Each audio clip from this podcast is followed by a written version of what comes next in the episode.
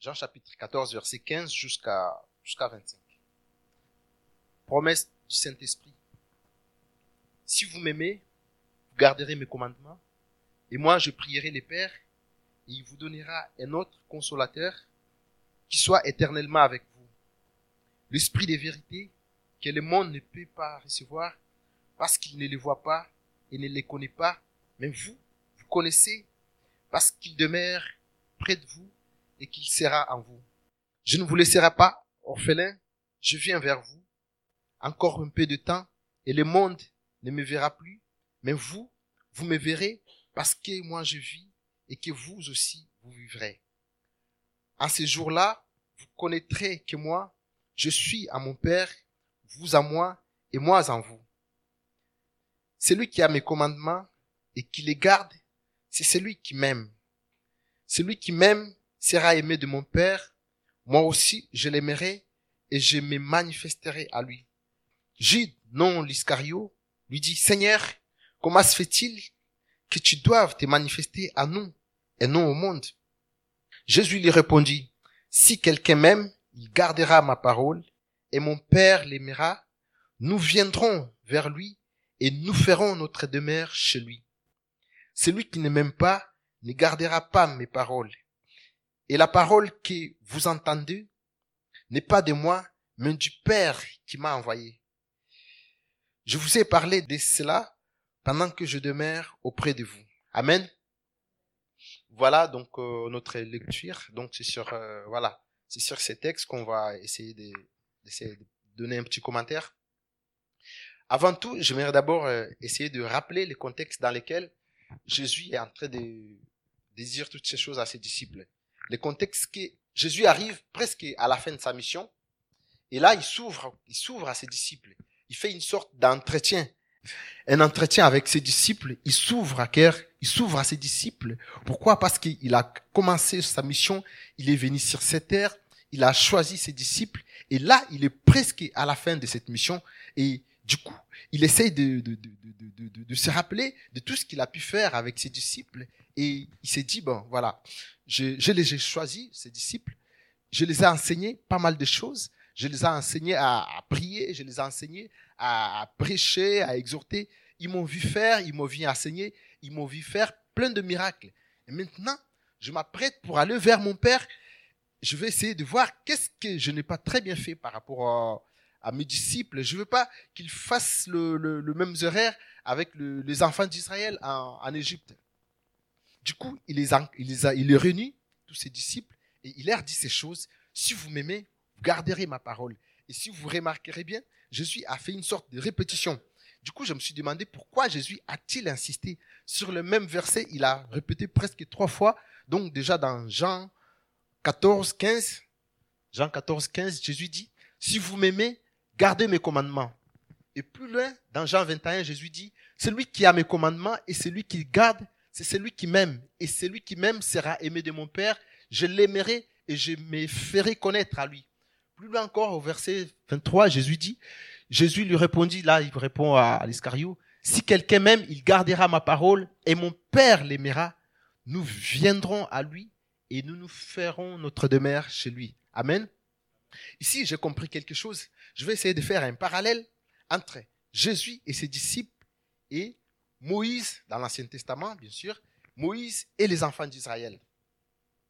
Lorsque, Dieu a vu la souffrance des enfants d'Israël en Égypte, il a vu combien ils étaient esclaves. Il a vu combien il, il, c'était dur pour eux de vivre là-bas. Il s'est choisi un serviteur. Il a envoyé Moïse. Il a dit à Moïse, va, libère mon peuple et tu le vas, tu vas l'accompagner vers la terre promise, puisque je vis leur souffrance, je vis ce qu'ils sont en train d'endurer en Égypte. Cette fois-ci, ça suffit. Il faut maintenant que je sorte ce peuple de cette, de cette souffrance. Il a envoyé Moïse en, Égypte. Et Moïse a, essayé un peu de douter. Il a dit, mais comment ils vont savoir que c'est moi l'envoyé? Qu'est-ce qui, qu'est-ce qui va se manifester? Dieu l'a dit, vas-y, et moi je te ferai voir des signes. Et Moïse est arrivé en Égypte. Il a parlé aux enfants d'Israël. Il a montré des signes, plusieurs signes qui devraient accompagner ce parcours, cette mission. Et du coup, les enfants d'Israël ont pu comprendre, ont pris, euh, accepté, avoir confiance en Moïse. Pourquoi? Puisqu'ils ont vu des signes et des miracles. Si on rentre dans le Nouveau Testament, on voit aussi Jésus, lorsqu'il est arrivé sur ces terres, il a choisi ses disciples et les disciples ont commencé à faire le parcours, le chemin avec Jésus. Les disciples ont vu Jésus enseigner. Les disciples ont vu plein de miracles. Ont vu Jésus guérir les malades. Ont vu Jésus ressusciter les morts. Les disciples, ils ont vu plein de miracles. Ils ont vu Jésus transformer de l'eau en vin. Ils, vu, ils ont vu Jésus euh, multiplier l'eau et les pains. C'était pareil dans l'Ancien Testament. Le peuple d'Israël aussi a vu aussi ces choses. Le peuple d'Israël a vu le bâton de Moïse s'est transformé à une verge, s'est transformé à un serpent. Le peuple a vu Moïse séparer la mer en deux. Le peuple a vu la manne qui est tombée du ciel. Le peuple a vu plein de choses que Dieu a fait à travers Moïse. Eh bien, du coup, ce peuple, en suivant Moïse, ils ont, ils ont cru que Moïse était l'envoyé de Dieu. Mais en réalité, ils avaient tellement peur de, de, de Dieu. Puisque si on regarde, c'est une, voilà, c'est une histoire qui se passe dans Exode 32, pour ceux qui, pour ceux qui veulent lire.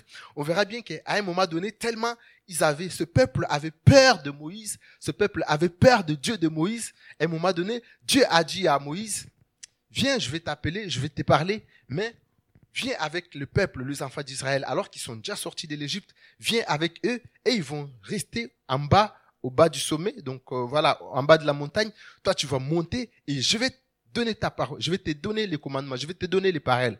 Et du coup, Moïse est monté sur la montagne et ils sont restés en bas. Et quand Dieu a parlé, il y a, quand Dieu parle, voilà, ils ont été tellement hyper, ils étaient effrayés par rapport à ce qui se passait. Il y avait le tremblement de terre et le peuple a dit à Moïse, non, non, non, écoute, cette fois-ci, quand tu veux aller consulter ton Dieu, laisse-nous tranquille va, parle avec lui et ramène-nous ce qu'il t'a dit. Parce que nous, on ne peut pas supporter cette présence, on ne peut pas supporter la façon dont Dieu parle avec puissance, avec efficacité. Donc cela a, a créé en eux une sorte de peur, une sorte de peur. Et c'est pareil quand on rentre dans le Nouveau Testament. Vous êtes encore avec moi Ancien Testament, Nouveau Testament. Du coup, Jésus, les disciples aussi ont vu Jésus faire des choses, de miracles, de produits.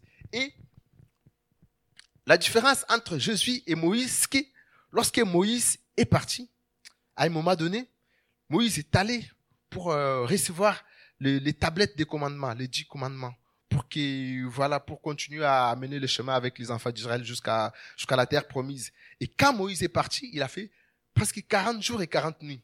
Et là, les enfants d'Israël, ils étaient dans une forme, ils avaient un vide. Ils avaient, ils savaient plus quoi faire ils, avaient, ils, ils, avaient plus d'autorité. Quelqu'un qui avait une autorité sur eux, quelqu'un qui pouvait invoquer Dieu et voir de miracles et de prodiges. Ils sont allés vite voir Aaron pour dire, mais Aaron, mais qu'est-ce qui se passe? Moïse est parti, on ne sait même pas s'il va encore rentrer.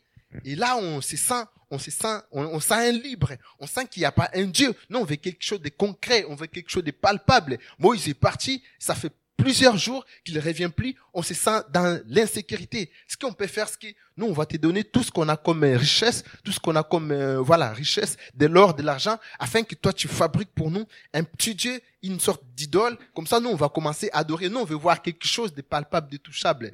Et Aaron a cédé à cela. Eh ben, du coup, les enfants d'Israël ont adoré.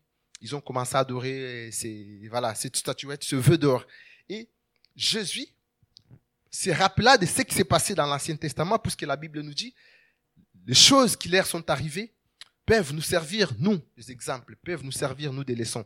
Je suis voyant ça, il s'est dit, mais ma vie, elle est presque semblable à celle de Moïse. De toute façon, on a toujours dit que Moïse, c'est le type de Jésus. Moi, je suis arrivé, j'ai choisi mes disciples, je leur ai appris plein de choses. Ils ont vu le miracle. Peut-être que ça créait en eux la peur. Donc, ce qu'il faut faire, si j'essaye de partir, il risque de faire le même erreur que le peuple d'Israël a fait en Égypte. C'est-à-dire que quand Moïse est parti, ils se sont sentis seuls. Alors, face à cette peur, ils ont demandé à Aaron et d'autres anciens de faire des vaudeurs pour commencer à adorer. Et c'est ça la peur de Jésus. Jésus s'est dit, mais non, je veux pas que mes disciples tombent dans cette situation. Moi, je vais, je vais inculquer une autre, une autre, une autre, une autre, une autre, une autre pensée. Je vais leur dire, au lieu d'avoir peur de Dieu, il faut aimer le Seigneur. Amen. Jésus a dit, Jésus n'a pas dit, si quelqu'un a peur de moi, il gardera ma parole. Non. Jésus a dit, si quelqu'un m'aime, puisqu'il s'est rendu compte que la peur a poussé le peuple d'Israël à déshonorer la loi. La peur a poussé le peuple d'Israël à pécher. La peur a poussé le peuple d'Israël à désobéir. Et Jésus a changé de formule. Il a dit non, cette fois-ci, je vais inculquer à mes disciples la culture de l'amour. Puisque si la peur vous pousse à désobéir, je pense que l'amour va vous attirer vers les seigneurs. Raison pour laquelle Jésus a dit, si quelqu'un m'aime, il gardera ma parole.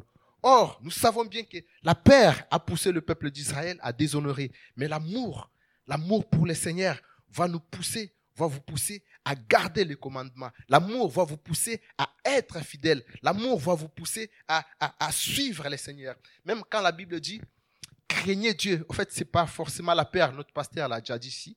L'amour dit, quand la Bible dit, craignez la parole. Donc, il dit, euh, je crois que c'est un verset qui dit, la crainte de Dieu, c'est le commencement de l'intelligence. La crainte, c'est en quelque sorte un profond respect. Donc, le, profond respect pour le Seigneur, c'est le commencement de la parole. Jésus dit à ses disciples d'aimer, puisque l'amour nous pousse, l'amour nous attire vers Dieu. Amen.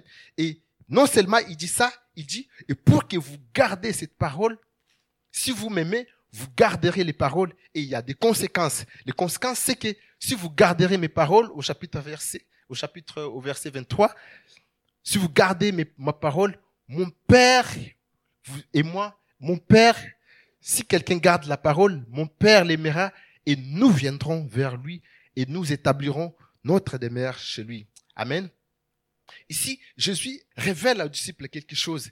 Jésus leur, leur, veut leur dire que même si je ne serai pas là physiquement, mais mon Père et moi, si vous gardez cette parole, si vous m'aimez, nous viendrons habiter parmi nous. Il n'y aura pas un vide comme les enfants d'Israël ont, ont pensé quand Moïse est parti. Lorsque moi je vais vous laisser, je vous laisserai pas seul. Dans le verset 15, il dit, dans le verset 21, vers la fin, il dit, celui qui garde mes paroles, c'est celui qui m'aime et celui qui m'aime sera aimé de mon Père. Il y a un verset, je crois, le verset 16, c'est pas, pas mentionné, où il dit, moi, je demanderai au Père de l'envoyer, de vous envoyer un consolateur. Amen. On va les lire.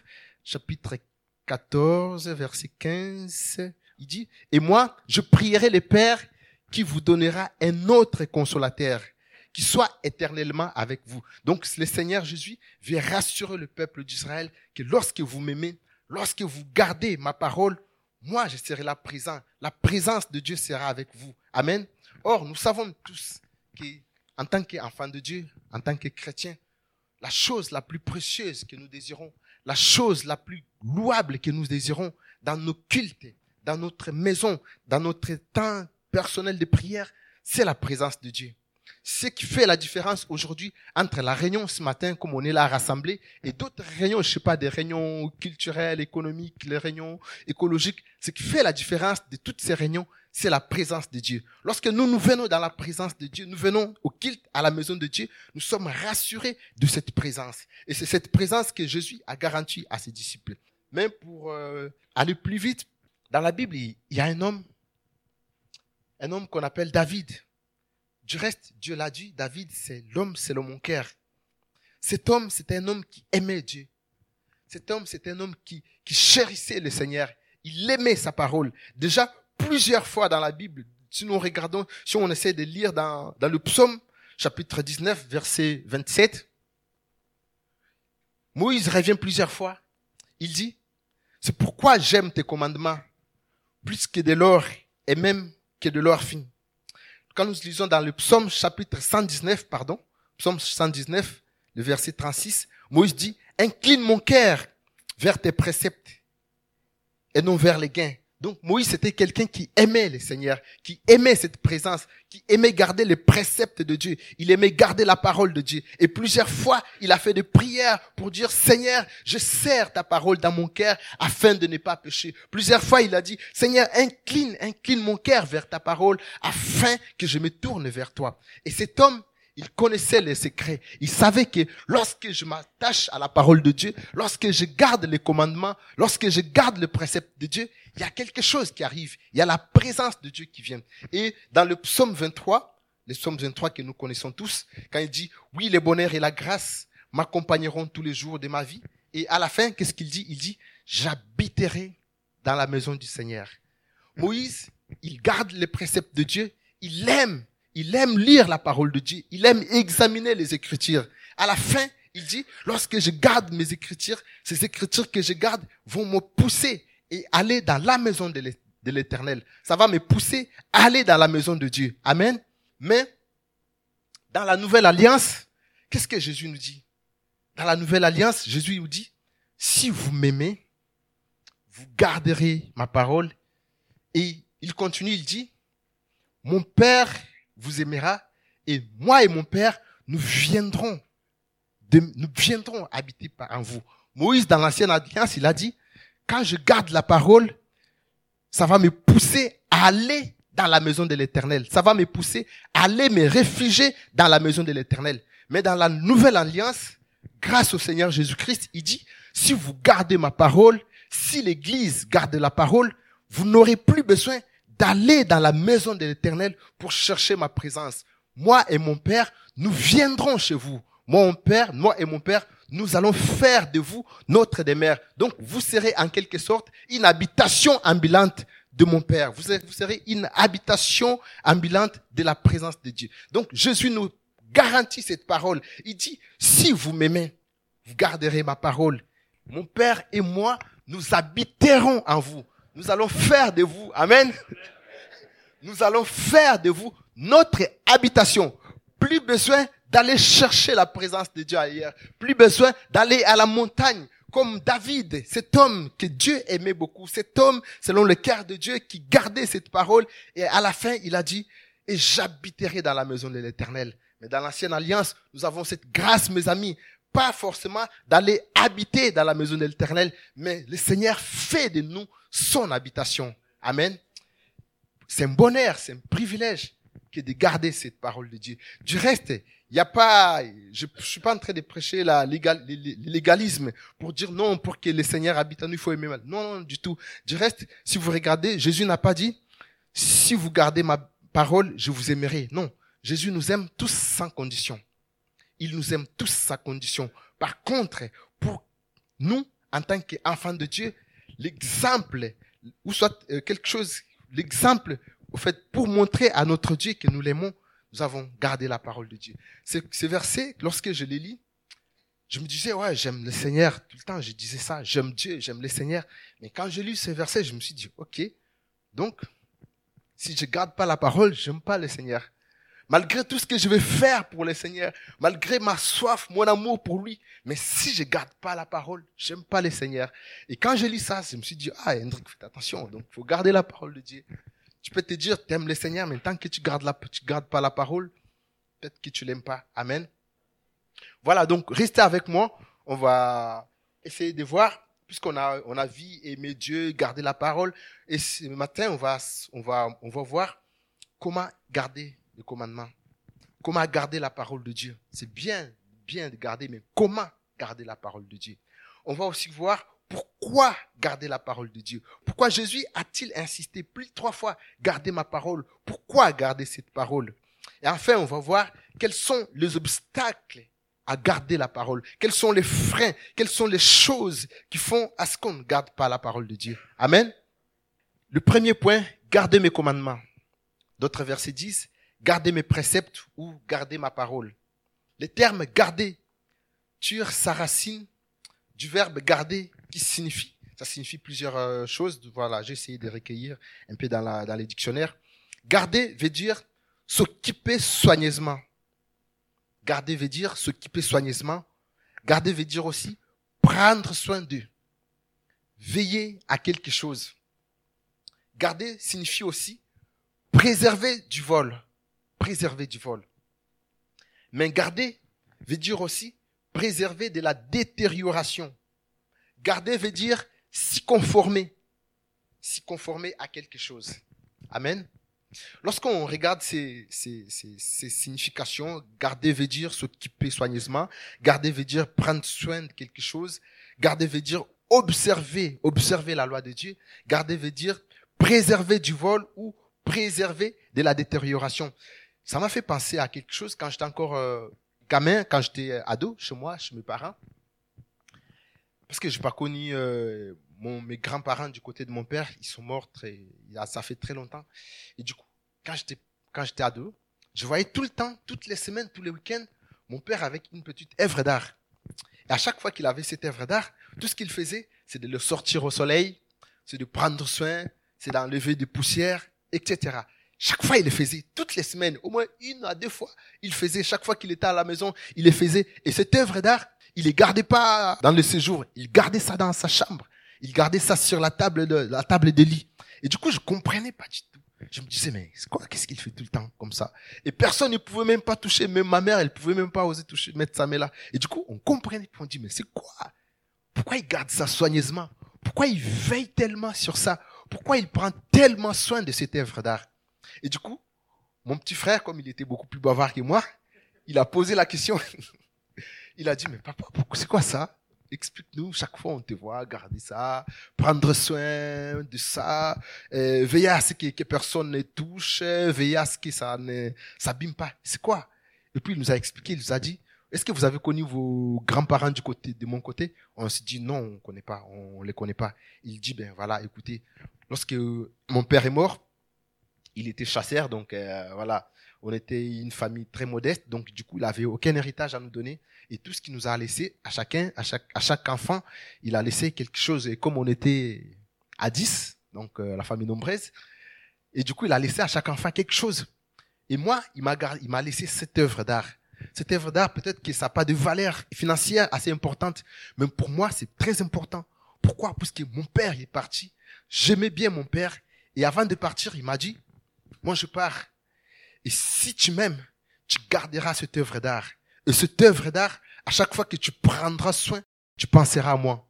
À chaque fois que tu vas prendre soin de cette œuvre d'art, tu penseras à moi. Donc la seule manière pour toi de penser à moi, c'est de prendre soin de cette œuvre d'art. Voyez mes amis? Donc Jésus, en quelque sorte, il est en train de partir, il est en train de faire comme mon père, comme le grand-père, mon grand-père à ses enfants. Il dit, moi je suis en train de partir. C'est vrai, je ne pars pas pour de bon. Je vais vous envoyer un autre consolateur. Mais le seul héritage que je vous laisse aujourd'hui, c'est ma parole. Donc, si vous m'aimez, comme vous l'avez montré quand j'étais avec vous, c'est de garder précieusement ma parole. C'est de veiller à cette parole. C'est de prendre soin à ma parole. Si vous prenez soin à cette parole, mon Père et moi, là où nous serons, nous serons dans la joie. Mon Père et moi, là où nous serons, nous viendrons vers vous nous nous habiterons chez vous. Amen. Et c'est cette parole que Jésus a laissé à disciples. Aujourd'hui, il nous laisse aujourd'hui, nous, en tant qu'enfants de Dieu, si nous aimons réellement l'éternel, gardons la parole. Prenez soin de cette parole. Et donc, je disais tout à l'heure, c'est quoi garder ma parole? C'est quoi garder mes préceptes? Que veut dire réellement garder ma parole? Alors, du coup, on va essayer de prendre quelques modèles dans la Bible. On va regarder le, ce que faisaient les chrétiens de Béret.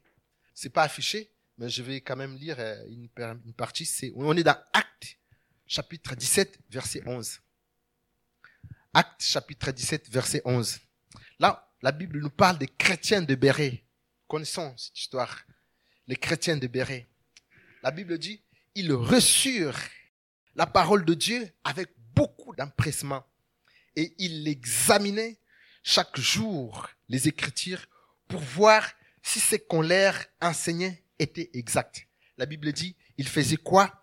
Déjà, la première des choses, ils reçurent la parole de Dieu avec empressement, avec joie. Ils étaient là, on veut écouter la parole de Dieu. Et la deuxième des choses, ils l'examinaient. Ils examinaient chaque jour les Écritures. Ils prenaient les Écritures, ils examinaient, ils prenaient les Écritures, ils étudiaient, ils prenaient les Écritures, ils dévoraient les Écritures. C'est cette manière que les chrétiens de, de, de nous enseignent à garder la parole de Dieu. Garder la parole de Dieu n'est pas acheter sa Bible et bim, hop, le laisser dans son armoire, tranquille. Oh, bonjour frère, bonjour, ça va, oh, je suis chrétien, je garde bien ma parole. Donc, elle est là, je garde la parole de Dieu. Non, garder la parole de Dieu, c'est prendre sa, sa parole et l'examiner tous les jours. Il y a une anecdote, quelqu'un a dit, c'est pas ici, c'est pas les chrétiens d'ici, non, on est vraiment bien, on est, on est motivés. C'est les chrétiens de très loin. Quelqu'un a dit, si vous allez dans la maison d'un chrétien et vous demandez la Bible, il sort sa Bible en train d'enlever des poussières Dites-vous qu'il l'ouvre jamais. J'entends quelqu'un dire, il utilise son téléphone. voilà, le chrétien de Béret nous montre l'exemple, montre les modèles de garder la parole de Dieu, de l'examiner tous les jours et de les garder dans son cœur. J'aime, on va, on va revenir à ces versets. J'aime David, David qui dit, je serre ta parole dans mon cœur afin de ne pas pécher. On va y revenir. La parole de Dieu, je crois que le dimanche passé, Rémi avait dit ça, mais en préparant, voilà, curieusement, ça m'est arrivé. J'ai dit, bon, peut-être que le Seigneur, il est en train d'insister, peut-être qu'il sait pourquoi il insiste. La parole de Dieu doit demeurer et rester notre seule autorité de vie. Amen. La parole de Dieu doit demeurer et rester notre seule autorité de vie. Job chapitre 23 verset 12. Job chapitre 23 verset 12. Job dit, c'est la version mères, j'ai fait plier ma volonté pour obéir à tes préceptes.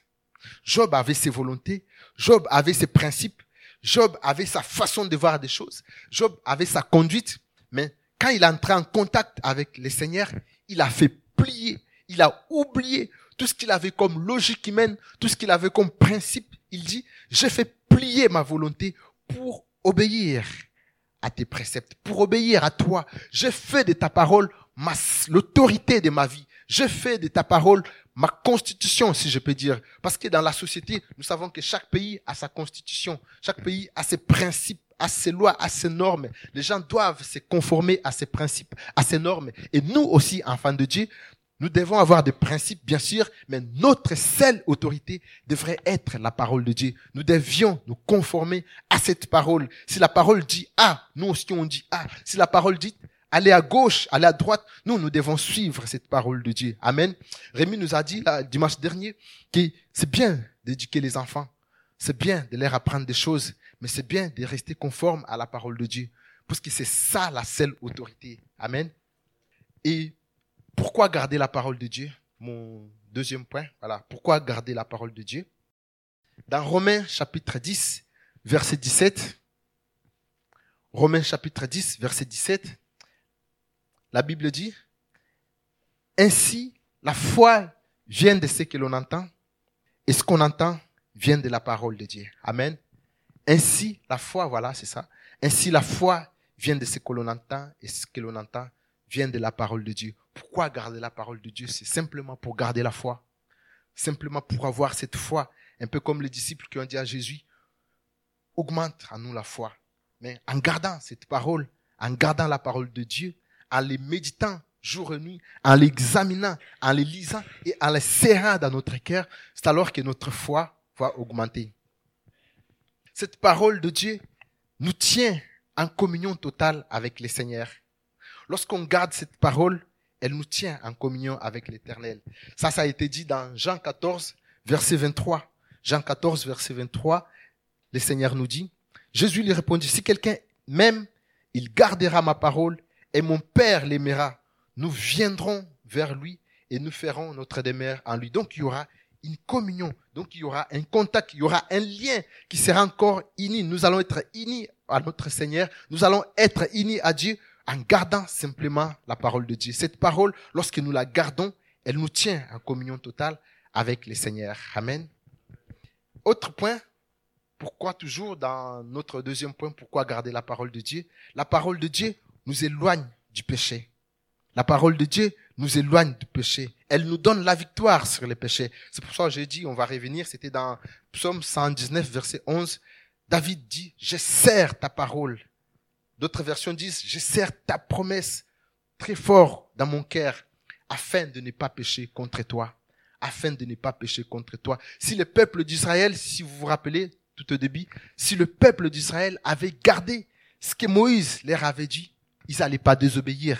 Ils n'allaient pas dire à, à, Aaron de, fabriquer des veaux d'or pour qu'ils pour qu'ils adorent. Ils allaient garder cette parole et ils allaient être évités de cette erreur qu'ils ont pu faire. Mais nous, enfants de Dieu aujourd'hui, nous avons cette grâce, ce privilège de garder cette parole afin de prendre la victoire sur les péchés. Cette parole, lorsque nous la serrons, nous la serrons dans nos cœurs, nous n'allons pas pécher. Amen.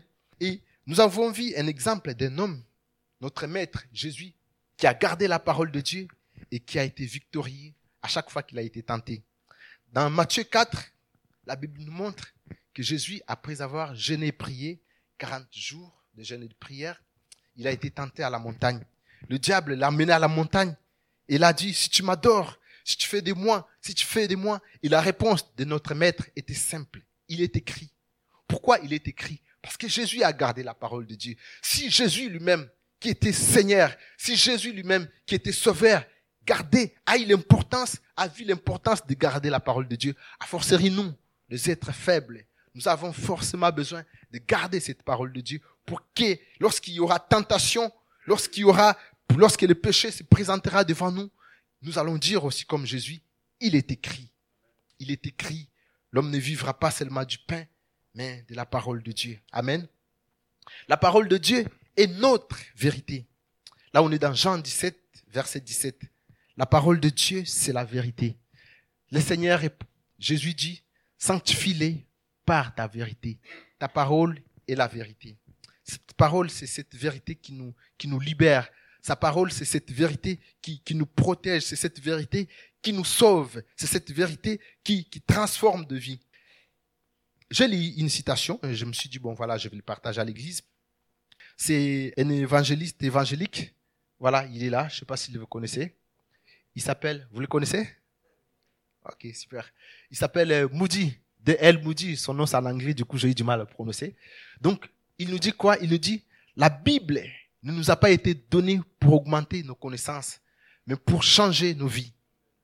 La parole de Dieu ne nous a pas été donnée forcément pour avoir la connaissance, bac plus plus dans la parole de Dieu, mais non, ça nous a été donné pour changer de vie. Bien aimé, si nous avons notre parole et nous la gardons, si nous avons, si nous nous, si nous nous satisfaisons seulement de la connaissance que nous avons en gardant la parole, et si cette parole ne change pas nos vies, on doit, quelque part, on doit bien regarder, on doit bien regarder. Parce que la Bible n'est pas comme euh, une revue. La Bible, c'est pas comme des journaux où on lit intellectuellement. Mais la Bible, c'est la parole de Dieu. La Bible, c'est cette parole de Dieu. À chaque fois qu'on est en contact avec elle, elle doit nous changer de vie. Certes, en lisant, logique, on doit avoir la connaissance. On aura la connaissance sur telle, sur telle histoire. Mais le but principal, mais l'objectif ultime de la Bible, c'est pas forcément qu'on ait beaucoup de connaissances bibliques, mais c'est pour changer nos vies. C'est pour transformer nos cœurs. Amen. Un peu comme la Bible a changé la vie d'un homme. Cet homme, il s'appelle euh, l'énique éthiopien. Cet homme qui, lisait les Écritures, on va revenir, et qui comprenait rien. Il comprenait rien du tout. Et lorsque Dieu a vu que l'énique éthiopien ne comprenait pas, il a envoyé son serviteur, il a envoyé Philippe, et Philippe l'a démontré. Philippe a commencé à lui faire comprendre des choses. Philippe l'a dit, voilà, c'est la parole de Dieu. Et là, l'énique éthiopien a dit à Philippe, vas-y, l'eau est là, baptise-moi. C'est ça le but de la Bible. C'est de transformer nos vies. C'est de changer nos comportements. C'est de nous, de, de, de, de, nous pousser à ressembler à Christ, notre Sauveur. Amen. Pour illustrer encore ce que l'évangéliste américain a dit, je, me rappelle d'une histoire qui nous a été racontée. C'est une histoire vraie. Une histoire vraie. On dit, une fois, il y avait euh, très loin d'ici, en Afrique, il y, avait deux ados. Vous savez, voilà, les ados, à cet âge, ils font tout et n'importe quoi. Euh, je suis pas contre les ados, moi aussi été ado, hein. attention. Un jour, ces ados, ces deux ados, ils étaient vraiment amis. Ils se sont dit, bon, voilà, on va les cambrioler, cambrioler dans une maison. Des ados comme ça, la nuit, ils vont pour cambrioler dans une maison. Ils, arrivent là, ils cambriolent, ils volent tout ce qu'ils voulaient. Et en fouillant, le propriétaire de cette maison les a vus, il a appelé les flics et du coup la police est arrivée. Ils ont arrêté ces deux ados. Et du coup, lorsque la police a arrêté ces, deux, ados, ils ont passé au contrôle, euh, au contrôle d'identité. En contrôlant l'identité, ils se sont rendus compte que l'autre ado qui était avec euh, son ami pour voler était un fils d'un général de l'armée du pays. Et cet homme qu'on craignait, cet homme euh, que tout le monde avait peur, ils se sont dit, mais non, on ne peut pas faire cette erreur. Si on l'arrête, on aura de problèmes. Parce que son père, c'est notre maître, son père, c'est notre général, c'est notre chef. On ne peut pas arrêter le fils d'un chef. Et du coup, qu'est-ce qu'ils ont fait? Ils ont cherché une sorte de diversion. Ils ont arrêté ces deux ados. Ils les ont mis dans deux véhicules différents. Et le premier véhicule a l'autre ado qui, son père, on connaissait pas son père, voilà, il n'était pas quelqu'un de beaucoup important. On l'a mené directement en prison. Et l'autre ado, les fils du général, ils se sont dit, mais non, on peut pas arrêter les fils de notre chef. on doit le sauver. Et qu'est-ce qu'ils ont fait? Ils ont pris une autre direction, la direction de leur maison. Et en roulant dans la nuit, ils ont tombé dans une embuscade, ils ont fait, ils ont fait un accident, et l'ado, et, ils sont tous morts. Voilà. Et du coup, et l'ado qui était resté, directement, on l'a mené en prison. On l'a condamné, je sais pas, autant d'années de prison. Et du coup, cet ado, en grandissant en prison, il euh, subissait sa peine et tout. Un jour, euh, voilà, en Afrique, lorsque les prisonniers, quand on veut les nourrir, c'est pas comme euh, ici dans les assiettes, non. On les ramène des petits pains dans des, dans des papiers, dans des morceaux de papier. Un petit pain, voilà, un petit gilet, ainsi de suite. Voilà. C'est tout ce que vous allez survivre dans la prison. Et du coup, cet ado, en grandissant, en purgeant sa peine, un jour, on l'a amené son petit pain, un morceau de pain, dans un papier. Et du coup, il a mangé ce pain. Et il s'est dit, bon, je connais lire. Il s'est dit, je connais lire, écrire. Je veux quand même lire ce qui est noté dans ces bouts de papier. Et il est tombé sur une feuille de la Bible qui parlait de l'évangile de Jésus. Et en lisant cette parole, cet ado s'est vu pécheur. En lisant cette parole, cet ado avait l'impression que Dieu était en train de les convaincre de ses péchés. En lisant la parole de Dieu, cet ado était en train petit à petit à se donner à Dieu. Il est en train de se répandre, il était en train de, de demander pardon à Dieu pour tous les péchés qu'il a fait, ainsi de suite, jusqu'à ce que cet ado, personne, aucun évangéliste n'est passé, aucun pasteur n'est passé dans la prison pour lui annoncer l'évangile. C'est juste le petit morceau de, de la Bible. Quand tu la lis, la parole de Dieu, elle est puissante, elle est efficace, même quand personne n'est là pour l'expliquer, tant que nous le lisons et l'Esprit de Dieu est là, cet ado a donné sa vie au Seigneur en lisant seulement ces morceaux. Et du coup, jusqu'à ce qu'il a purgé toute sa peine et il est sorti de ses, de ses prisons. Quand il est sorti, un homme changé, un homme transformé au contact de la parole de Dieu. Amen. Donc, le monde a voulu sauver l'autre, mais ils l'ont perdu. Mais lui, il a essayé de perdre sa vie, mais Jésus-Christ de Nazareth, il a sauvé, il a récupéré. Amen. La parole de Dieu, bien-aimé, ne nous a pas été donnée pas forcément pour augmenter notre connaissance, mais pour changer de vie. Je prie ce matin afin que lorsque nous serons tout le temps en contact de sa parole, que nos vies soient changées, que nos vies soient transformées, que nos vies soient au contact avec la parole de Dieu, qu'il nous change. Amen. Alléluia. Mon troisième point, c'est quels sont les obstacles, je suis en train de finir, quels sont les obstacles à garder la parole de Dieu? Qu'est-ce qui fait qu'aujourd'hui, nous ayons du mal à garder la parole de Dieu. Je suis en train de finir par là. J'essaie de lire la Bible et je réunis quelques, quelques obstacles. On va voir tous ensemble. Les choses qui peuvent nous empêcher à garder la parole de Dieu. Les choses qui peuvent être comme des freins à garder la parole de Dieu. Et ces choses sont, la première des choses, nos occupations. Nous allons illustrer ça par un verset on est dans Exode chapitre 5, versets 8 à 9. Nous connaissons l'histoire du peuple d'Israël. J'essaie de revenir un peu. Lorsque ce peuple était en Égypte et que Pharaon endurcissait son cœur, il voulait pas les libérer. Pharaon a réuni ses généraux. Il a réuni ses, généraux. Il a dit, ces, peuples, bien qu'ils sont dans notre pays, parfois ils se vaguent pour aller voir, pour aller, pour aller, pour aller faire leurs prières, pour aller voir leur Dieu. Donc, ce qu'on va faire pour les empêcher, on va augmenter leur charge. On va multiplier les travaux. Je lis pour vous. Écraser, écrasez-les des travaux, qu'ils aient de quoi s'occuper et qu'ils ne prêteront plus attention à des paroles. Pharaon, qu'est-ce qu'il a fait? Il les a écrasés des travaux. Il a multiplié la charge du peuple d'Israël. Et ce peuple, comme ils étaient esclaves, ils, doivent, ils devaient obéir. Ils étaient là en train de travailler. Matin, midi, soir, ils travaillaient tout le temps. Et ils n'avaient plus le temps d'aller consulter leur Dieu. Ils n'avaient plus le temps d'aller lire la parole de Dieu. Et en quelque sorte, ce qu'on a aujourd'hui, nous aujourd'hui, dans ce monde, on n'a presque plus le temps pour lire la parole de Dieu. Pourquoi? Parce qu'on est tellement occupé. Un jour, dans mon travail, dans mon travail, j'étais au contact avec un, retraité. Et du coup, il avait un problème, euh, il avait un dégât des eaux chez. Il nous appelle pour euh, faire intervenir un technicien. Et du coup, je, je prends les rendez-vous et tout. Je dis, monsieur, je vous propose tel jour. Il dit, ah non, je suis pas là. Ok. Monsieur, je vous propose tel jour. Ah non, non, je suis occupé. Monsieur, je... Ah, je dis, mais tiens, mais il est, il est retraité. Il est tout le temps occupé. il me dit, ouais, écoutez, Pensez pas que quand on est en retraite, euh, voilà, on est là, croiser les bras, on a encore d'autres occupations.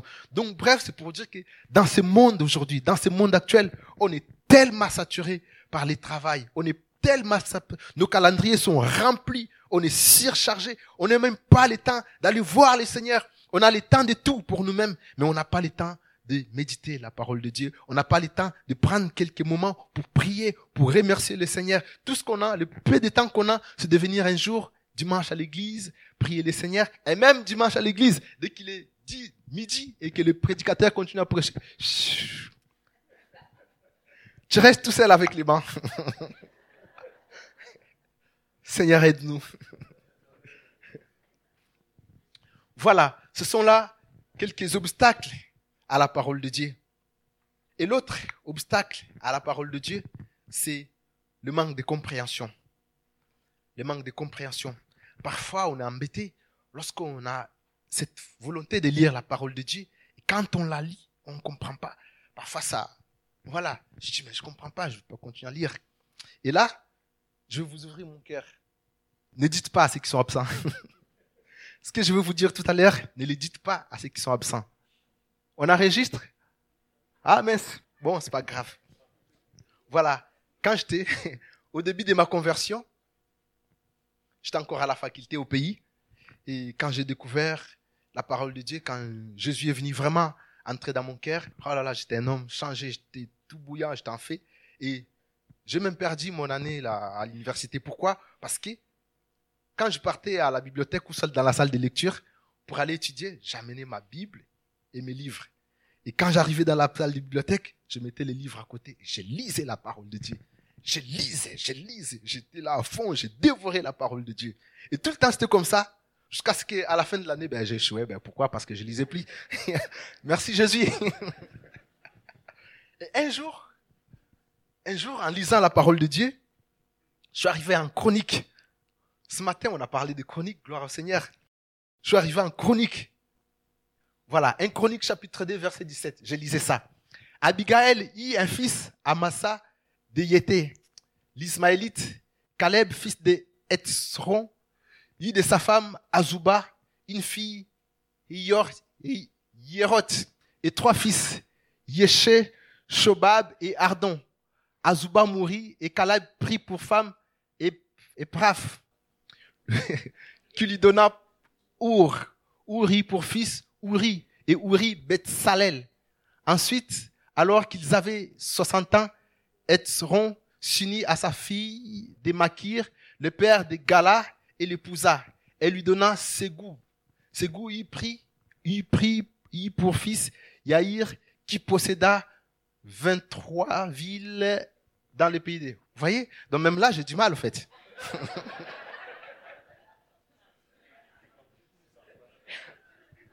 déjà pour lire les prénoms, c'était... Euh, oh. Et du coup, je, je tombé là-dessus. Je dis, mais Seigneur, qu'est-ce qui se passe?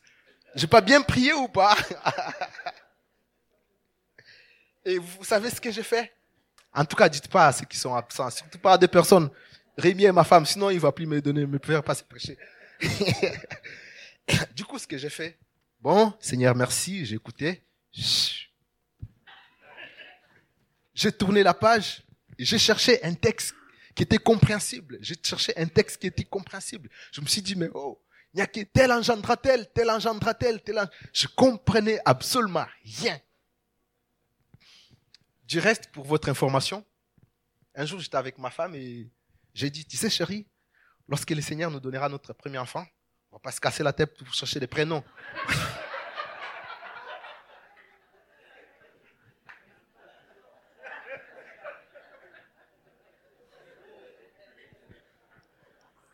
On va aller dans Chronique.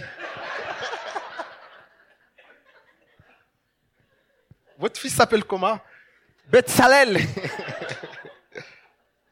Après, s'il y a des parents qui attendent un enfant, voilà, il y a la richesse. Et voilà, donc, je comprenais rien du tout. Et, Amen, on reste dans la parole. Voilà, donc du coup, je comprenais vraiment rien du tout.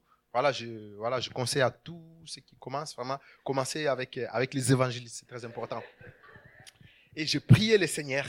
Mais la Bible dit quelque chose que j'aime. La Bible dit, toute écriture est inspirée de Dieu. Et utile pour Toute écriture est inspirée de Dieu. Même ça, Betsala, c'est inspiré de Dieu, mes amis. Il est inspiré de Dieu. Pourquoi? Parce que c'est après des années que je lisais la parole de Dieu, j'ai eu à comprendre ces choses. Mais vraiment, si le Seigneur nous fait grâce, un jour, euh, Rémi me donne l'opportunité de partager la parole de Dieu, on partagera sur ces choses. Il y, a il y a le message de Dieu dans tout ça. Dans les prénoms un peu compliqués, bizarres là, il y a le message de Dieu. Amen. Et pour arriver à comprendre la parole de Dieu, on a besoin des hommes comme des Philippe. Alors que l'Éthiopien ne comprenait pas les messages. L'Éthiopien ne comprenait rien. Il était là, il lisait la parole de Dieu, il lisait la prophétie en Ésaïe, il comprenait rien. Le Seigneur Dieu où il était, il a vu son fils. Dit non, il est en galère lui. Il a envoyé Philippe et Philippe est venu. Il a, il a expliqué. Et aujourd'hui, tout ce qu'on a besoin pour que nous ne puissions pas tomber dans les péchés de ses frères, c'est d'avoir autour de nous des hommes comme des Philippe. Je prie ce matin afin que le Seigneur envoie à l'église pleine vie, envoie dans chaque vie, dans la vie de chaque chrétien, des hommes comme des Philippe qui, lorsqu'il y a un chrétien qui est là bloqué, il comprend pas la parole de Dieu, ton frère ou ta sœur vient, il te dit, voilà, tu comprends pas mon frère, voilà les écritures, il est écrit comme ça, il est écrit ça. Mais je prie aussi que Dieu, Dieu fasse de nous des Philippe pour que nous puissions avoir le temps d'aller expliquer aux autres la parole de Dieu. Et du reste, la Bible dit, du reste, la Bible dit, toute écriture est inspirée de Dieu. Amen.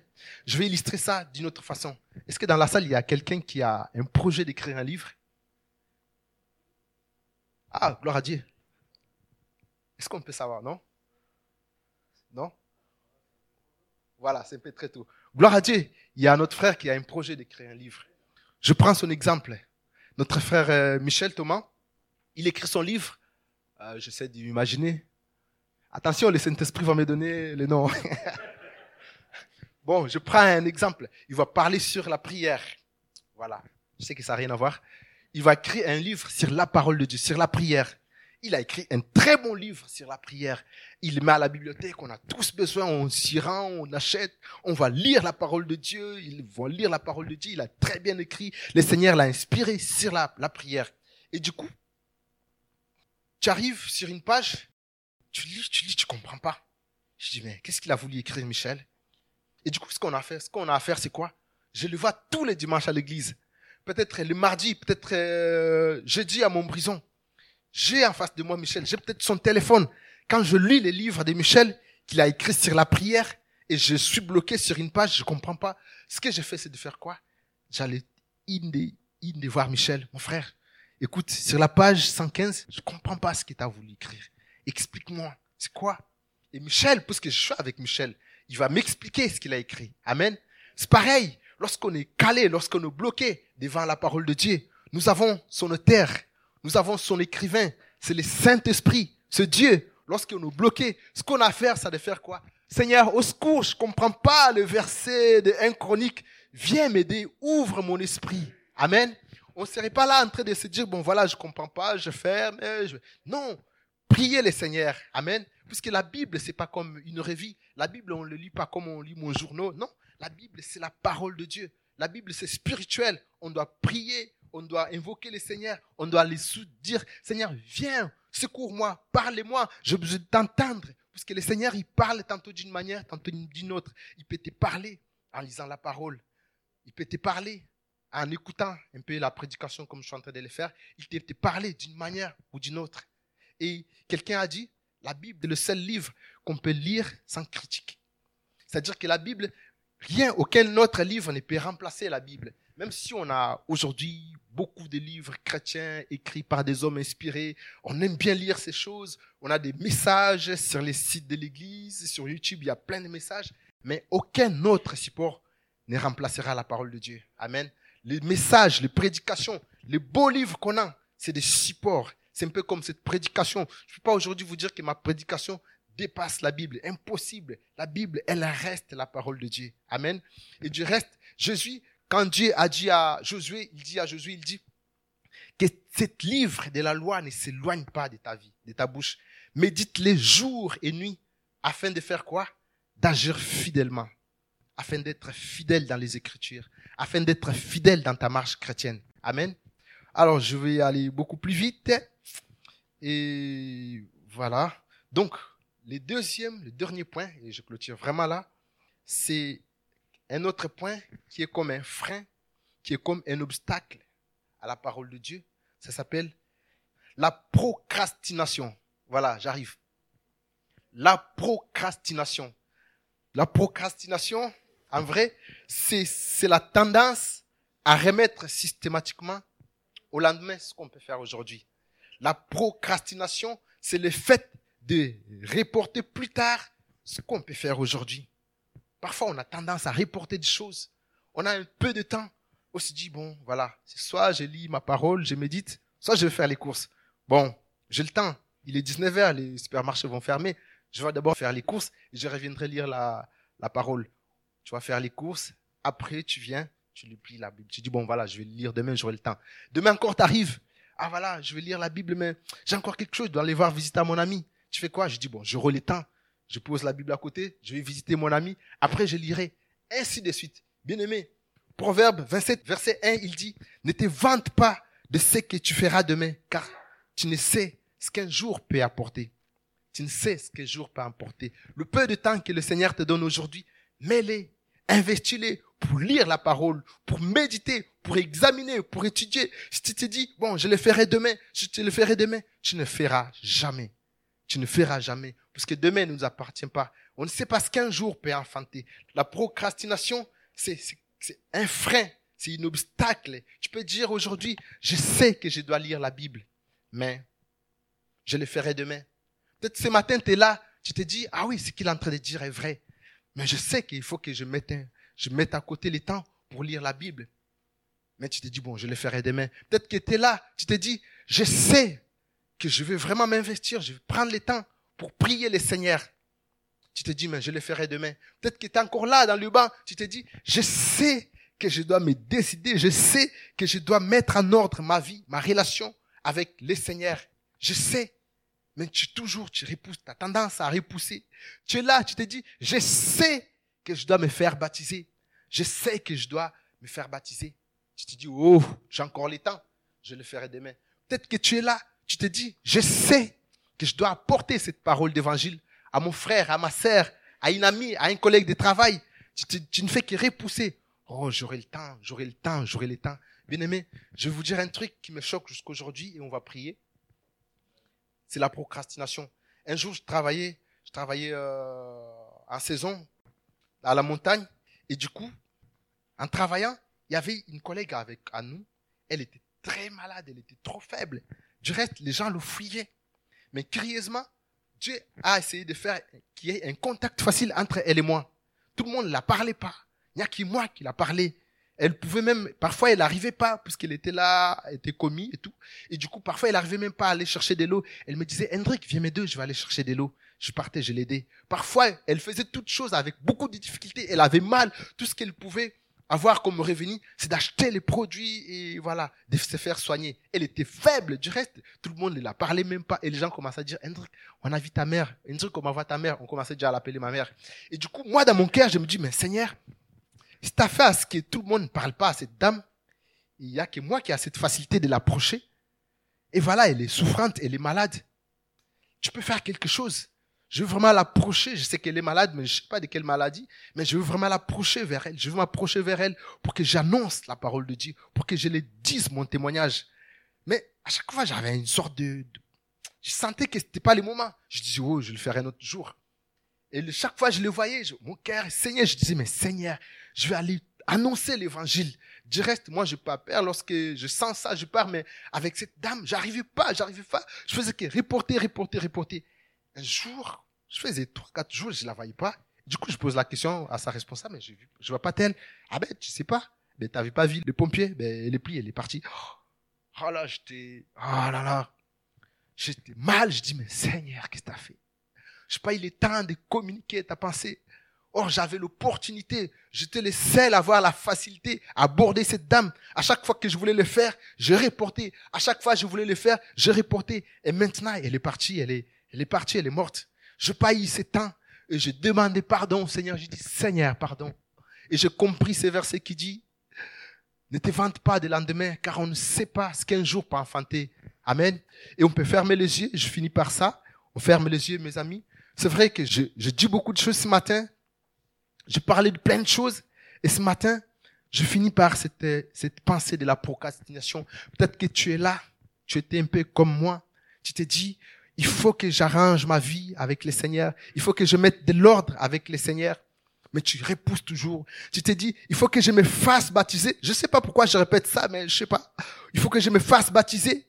Tu te dis, oh, j'ai le temps, je le ferai demain. Tu te dis, il faut, tu l'opportunité d'annoncer l'évangile, d'ouvrir ta parole pour annoncer l'évangile à un frère, à une sœur, à un collègue de classe. Tu te dis, il faut que je le fasse. Mais tu reportes toujours demain. Bien aimé, demain ne nous appartient pas. On ne sait pas ce qu'un jour peut enfanter.